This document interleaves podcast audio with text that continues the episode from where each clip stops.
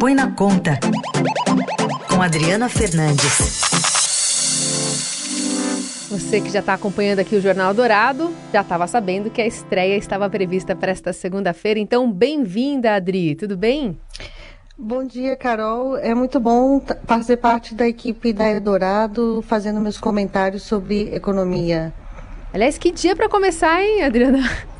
Pouca semana, coisa semana, acontecendo hoje. Exatamente, a semana já prometia, porque no final de semana estava maior articulação eh, dos bolsonaristas para forçar uma pressão no Congresso na votação dos vetos, aqueles que ah, foram aprovados na é, foram mantidos na semana passada, mas ainda tinha uma parte do acordo. Então, estava o clima ainda bastante tenso. Se somou no final da noite de ontem a um aviso da Arábia Saudita é, de que vai é, é aumentar a produção, a, vai cortar a produção, né, os preços e e iniciando uma guerra de preço com, com a Rússia, né? Isso tem repercussão no mundo inteiro. É, já desde ontem à noite, a expectativa de como o mercado ia abrir. Aqui no Brasil, isso tem um impacto grande, principalmente nas contas, né?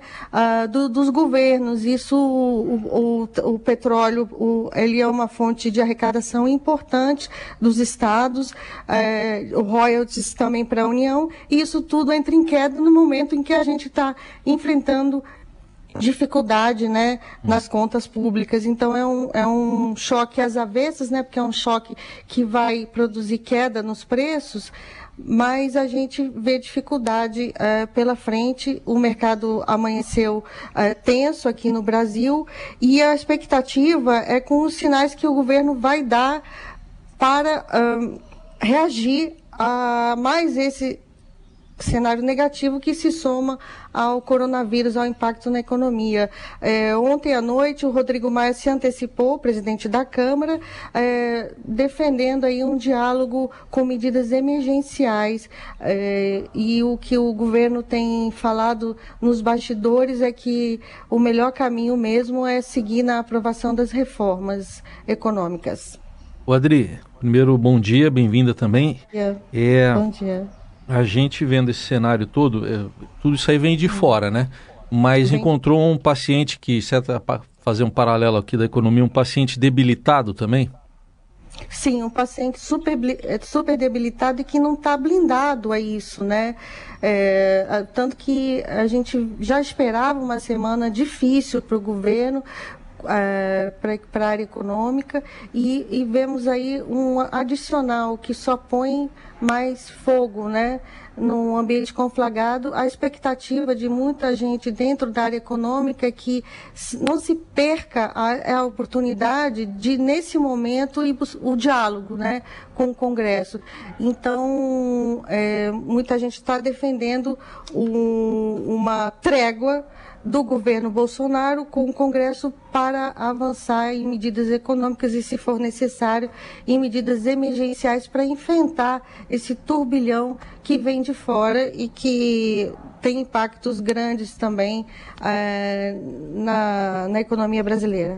Ah, o ouvinte pode estar um pouco confuso, tentando hum. entender por que, que se fala em baixar preço da gasolina, por exemplo. Então, é, há uma sim. possibilidade né, de a gente pagar menos para abastecer o carro, ao mesmo tempo uma preocupação do governo do outro lado. Como é que essas, essas duas ideias é se concatenam? É, com, é, compli é, complicado mesmo entender, Carol, porque tecnicamente, é, teoricamente era, é bom né, é, abaixar o preço do petróleo, né?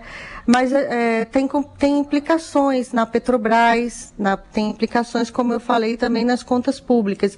Então, é preciso dar uma administrada é, nesse, nesse momento difícil. Né?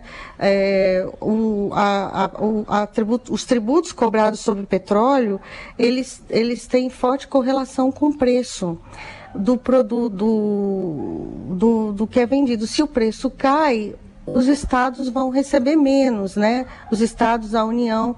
E isso é, no momento em que está faltando dinheiro no caixa. É, é complicado entender a contradição. Para a população, ela vai pagar menos, também, tem, também pode ter impacto é, positivo, ela vai ter mais é, dinheiro é, para gastar. Então, são, são frentes opostas, né, mas que fazem. É, fazem é, tem impactos no momento o impacto maior é negativo.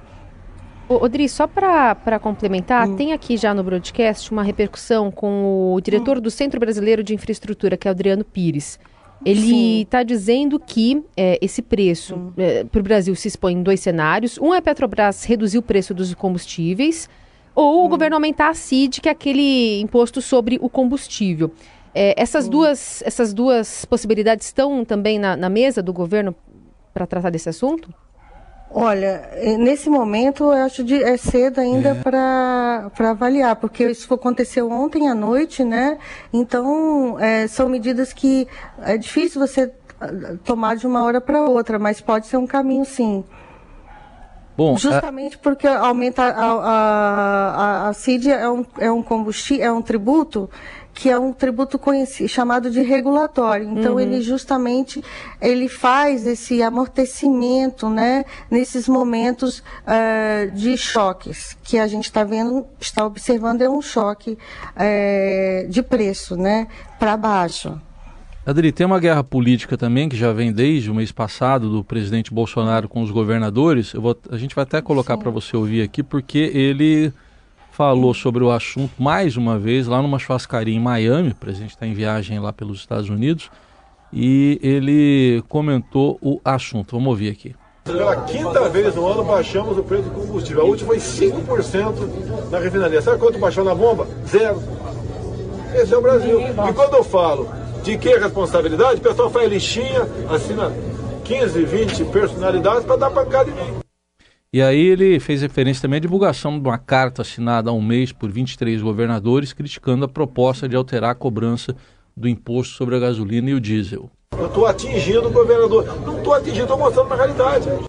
E ainda nesse assunto, nesse vídeo aí que foi publicado pelo filho dele, o deputado Eduardo Bolsonaro, no Twitter, o presidente estava ali ao lado do ex-piloto Emerson Fittipaldi, que é bicampeão de Fórmula 1, que mora lá em Miami, encontrou com a comitiva presidencial após o encontro do Bolsonaro com o presidente dos Estados Unidos. Só vamos ver esse trechinho para registrar. Quem paga a conta é o, é na ponta da linha, não é apenas o consumidor. Então tá aí, ele insiste no tema, né? É, Como é que fica aí? Exatamente, vai ficar difícil para a Petrobras não acompanhar o preço, que é um pouco o que o Adriano tá, tá falando nessa reportagem é, para a agência Estado. Né?